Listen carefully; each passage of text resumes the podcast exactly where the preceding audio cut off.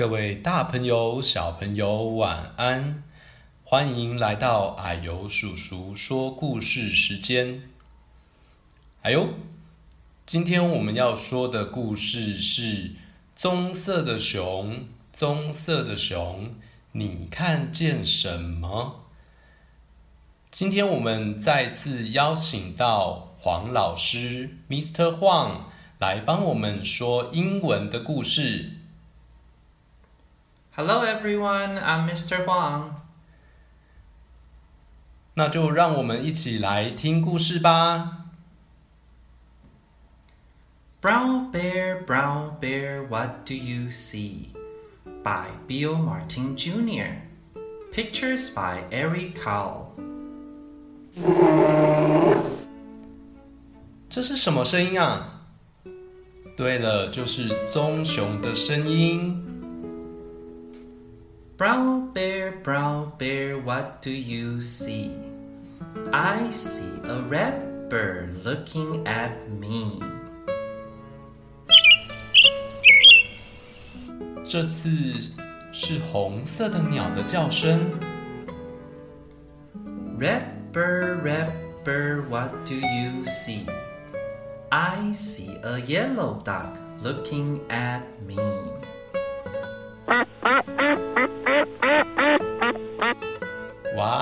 是一只黄色的鸭子哎！Yellow duck, yellow duck, what do you see? I see a blue horse looking at me. 那这是什么声音呢？原来是一只蓝色的马在叫。Blue horse, blue horse, what do you see? I see a green frog looking at me. 这是什么声音？绿色的小青蛙在叫。Green frog, green frog, what do you see? I see a purple cat looking at me.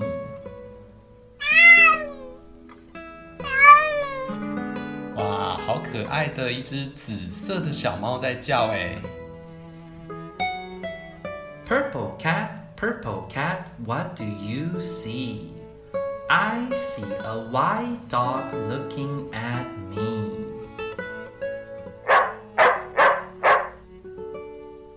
小朋友听到了吗？是一只白色的狗在叫哦。White dog, white dog, what do you see? I see a black sheep looking at me.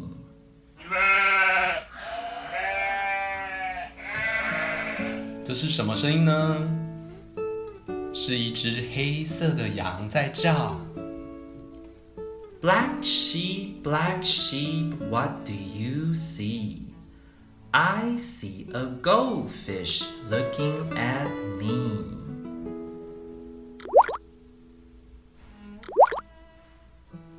嗯，这又是什么声音？哦，原来是一只金鱼在冒泡泡。Goldfish, goldfish, what do you see? I see a teacher looking at me.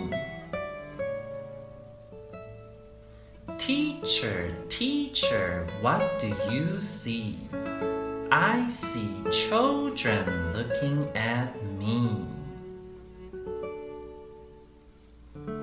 Children, children, what do you see? We see a brown bear, a red bird, a yellow duck, a blue horse,